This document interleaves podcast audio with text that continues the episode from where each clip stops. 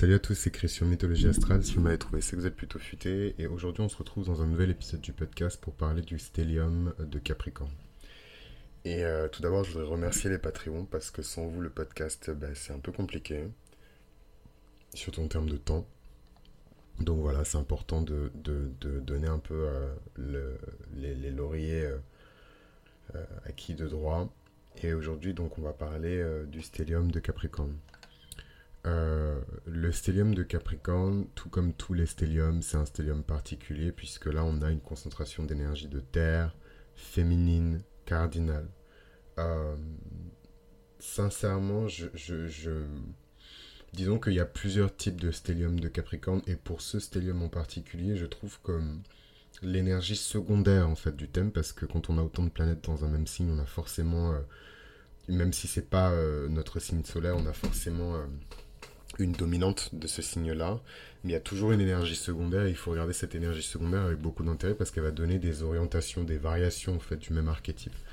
Donc généralement, les personnes qui ont un stellium en Capricorne, ce sont des personnes qui sont très sérieuses, euh, des personnes qui sont très euh, carrées, extrêmement rigoureuses lorsqu'il s'agit euh, du travail. Et et c'est des personnes qui, euh, malheureusement, ont aussi beaucoup de stress et d'anxiété. Euh, qui s'immiscent en fait dans pardon qui excusez-moi dans le travail. Euh, et c'est chiant voilà. Je, je déjà l'énergie du Capricorne c'est pas l'énergie la plus funky. Alors un stellium de Capricorne c'est chiant et c'est aussi chiant pour la personne qui le porte que pour les personnes qui vivent en fait le stellium autour d'elle euh, et pour le coup, c'est aussi un stellium que j'ai eu la chance de pouvoir expérimenter. J'en ai pas expérimenté beaucoup parce que c'est beaucoup plus rare que euh, ce qu'on croit en fait les stelliums. Et, euh, et, voilà quoi, donc c'est... En tout cas, moi, l'expérience que j'en garde de ce garçon qui avait un stellium en Capricorne, déjà, il était plus jeune que moi. Et euh, en soi, il n'avait pas euh, une espèce d'odeur poussiéreuse et une approche de la vie qui était un peu rétrograde, etc. Mais il avait juste l'incapacité de s'amuser. Euh, littéralement. attendez deux secondes parce que j'ai l'impression que mon micro il enregistre mal. Non, pourtant il à fond. ok, bon, j'espère que vous m'entendez bien en tout cas. Mais ouais, ce mec-là, il avait énormément de difficultés à lâcher prise, énormément de difficultés à s'amuser. Et parce qu'il est entièrement euh, anonymisé, je vais me permettre de commenter un petit peu sa life. Mais en gros, euh, c'est un peu le cliché euh, du, petit mec d'école de commerce, de, de, requin. voilà, c'est pas du tout. c'est des gens, genre, on les forme pour qu'ils aillent bosser dans des boîtes on vous dit, genre, dès votre premier jour, écoute t'es bien gentil avec ton PowerPoint, mais si on fait du business, on fait pas du business, on baise le marché en fait. Voilà.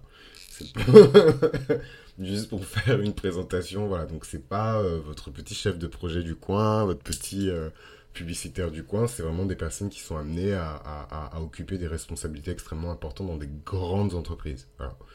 Euh, et donc ce boug, il est parti faire quatre fois le tour du monde en long, en large, en travers, voilà, vraiment il a pris des cours de ukulélé, euh, enfin il a fait tout le, tout le parcours qu'on peut faire quand on est en mode quête de sens et qu'on a euh, beaucoup d'argent. Euh, et malgré ça, il n'a pas réussi à trouver sa voie. Et en fait, la particularité de son chart, c'est qu'il a six fois effectivement du Capricorne, mais il est Sagittaire solaire.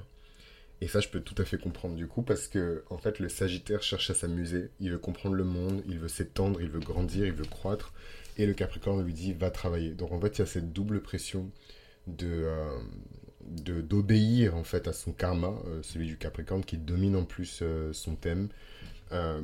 deux secondes.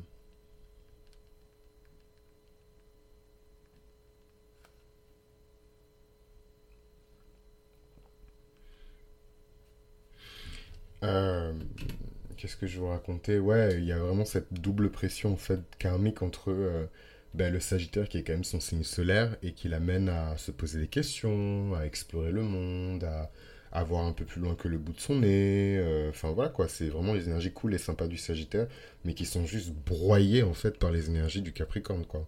Et en fait, je pense que dans sa tête, ça doit être l'enfer quoi. Genre à chaque fois qu'il a une idée, euh, l'énergie du Capricorne la critique. Euh, je pense que il y a à la fois euh, du respect pour lui-même, de prendre des risques et de partir à l'aventure, mais en même temps une espèce de mépris euh, de ce côté un peu infantile, de, vouloir tout le temps s'amuser, tout le temps explorer, etc. C'est vraiment pas évident.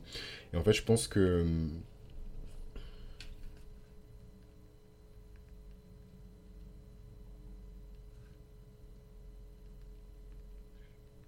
Désolé, hein, je, je, suis en train de gérer euh, une situation pas très facile en ce moment.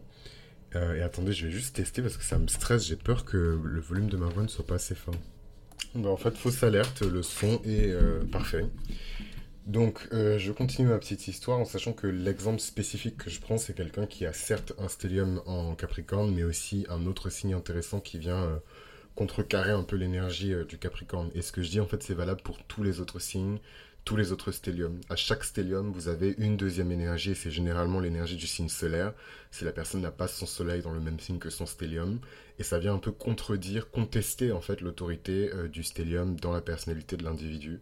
Et ouais, euh, ce mec, euh, j'ai pas non plus trop m'étaler et tout sur sa live, parce que je suis sûr qu'il y a des gens de ma classe en plus qui écoutent le podcast, mais, mais ouais, c'est, il me fascine vraiment, mon, mon, Scorpio As euh, maison 1, Pluton, euh, Scorpion, ce que vous voulez, tous mes trucs en Scorpion, j'étais obsédé par ce mec. J'étais fasciné en mode euh, est-ce qu'il va vraiment accepter son destin et faire exactement ce que sa classe sociale, ses parents, sa famille, son entourage veut qu'il fasse?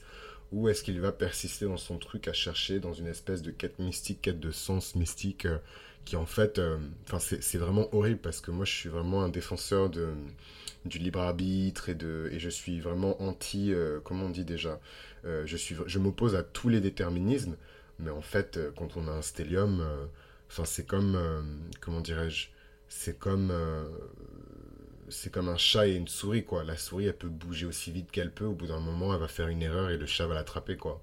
Donc en fait, le stellium en Capricorne, on peut être dans le déni, je pense, pendant très très très longtemps, mais le retour de bâton est extrêmement violent. Hein. Le retour de Saturne pour les personnes qui ont un stellium en Capricorne et qui refusent euh, de mettre euh, les efforts, de travailler. Après lui, c'est pas son cas parce que c'était vraiment un mec acharné. Euh, il a bossé de ouf pour les rendus qu'on avait en classe, toutes ces conneries de mémoire et de machin. Voilà, c'est les gens qui se mettent à fond, etc. Donc je m'inquiète vraiment pas pour lui. Mais en tout cas, pour les autres personnes qui ont un stellium Capricorne, le retour de Saturne, pour les personnes qui branlent rien et qui, par exemple, ben, pour le coup, serait resté euh, au fin fond du Chili ou je sais pas où il est allé pour jouer du ukulélé, euh, le retour de Saturne est extrêmement violent. Saturne a énormément d'exigences pour les personnes qui portent euh, les signes de Saturne, et c'est pas seulement les Capricornes, c'est aussi les Verseaux. Et les retours de Saturne peuvent être spectaculaires et impressionnants et amusants et positifs, etc., comme ils peuvent être désastreux et cataclysmiques en fait. Et je, je, je dis pas ça pour effrayer les gens, pour créer de la peur, etc. Mais euh, faut vraiment euh, bien réfléchir à ce qu'on fait quand on a euh, un stellium en Capricorne. On n'a pas. Disons que l'univers ne nous laisse pas la même liberté, la même insouciance qu'un stellium de cancer ou, ou un stellium de gémeaux. Quoi. si on a été appelé sous cette forme et avec autant d'énergie du Capricorne, c'est pour construire c'est pour bâtir, c'est pour ordonner, c'est pour diriger, c'est pour gouverner, euh, créer des, politiques, euh, devenir politicien, euh, exercer du pouvoir, et, pas pour s'auto-branler et, s'auto-caresser dans le sens du poil, c'est vraiment pour faire avancer positivement la société, le pays, l'humanité, enfin voilà, c'est pas les choses à prendre à la légère, quoi. Donc, donc voilà un petit peu pour le stellium de, de Capricorne c'est évidemment les mêmes défauts et les mêmes qualités que pour un Capricorne.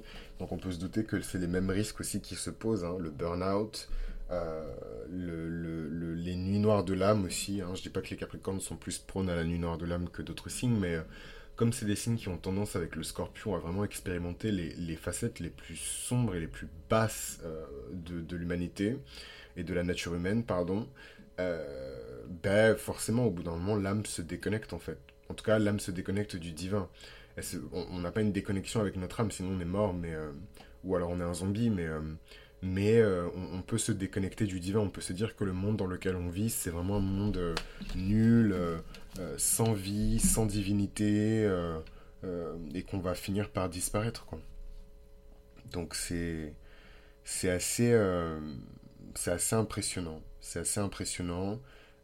moi, j'ai beaucoup mystérieusement, mais en même temps, c'est particulier parce que c'est l'énergie du Capricorne. Donc en fait, il y a toujours une partie de cette énergie qui impose le respect.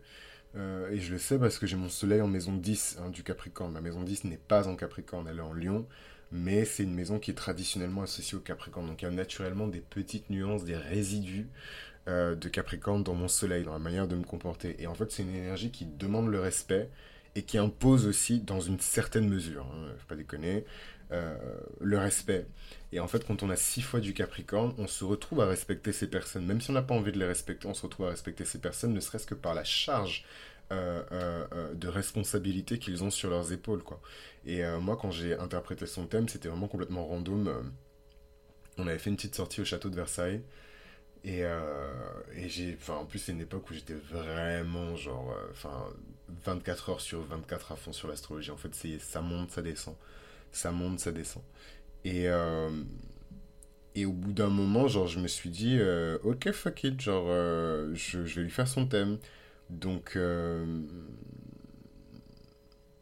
je, je, je, lui ai demandé, ouais, euh, euh, donne-moi tes informations de naissance, je vais t'interpréter ton thème et tout machin. Et en fait, j'ai juste affiché son thème et j'ai passé peut-être, euh, je sais pas, une demi-heure à lire en fait tous ces aspects pour vraiment comprendre justement le fameux récit dont je vous parle quand je vous dis que j'interprète les thèmes, le fameux récit de sa vie en fait, le récit de son âme, le récit de son thème astral. Et je ne pouvais pas m'arrêter de lire. J'étais vraiment obsédé par cette lecture et j'étais en mode, mais le mec, Enfin, c'est les douze travaux d'Hercule. Enfin, c'est ce fameux Héraclès, ce super Héraclès qui l'attend, quoi. Et, euh, le pire, c'est qu'il en est même pas conscient. Euh, mais bon, ça, c'est pas mon problème. Et comme je vous ai dit, euh, le mec est très bien loti. Donc, chacun se gère. Chacun se gère, mais j'ai fait mon boulot et je lui ai dit ce que je devais lui dire. Évidemment, avec tout ce Capricorne, le mec ne croyait pas en l'astrologie. Donc euh, moi ça m'a pas au contraire, je me dis ouh, c'est la confirmation que euh, que le mec euh, il est vraiment stellium de Capricorne, évidemment qu'il va pas croire en l'astrologie, c'est pas quelque chose de concret, c'est pas quelque chose qui se mange, c'est pas quelque chose qui s'achète, c'est pas quelque chose qu'on peut vendre.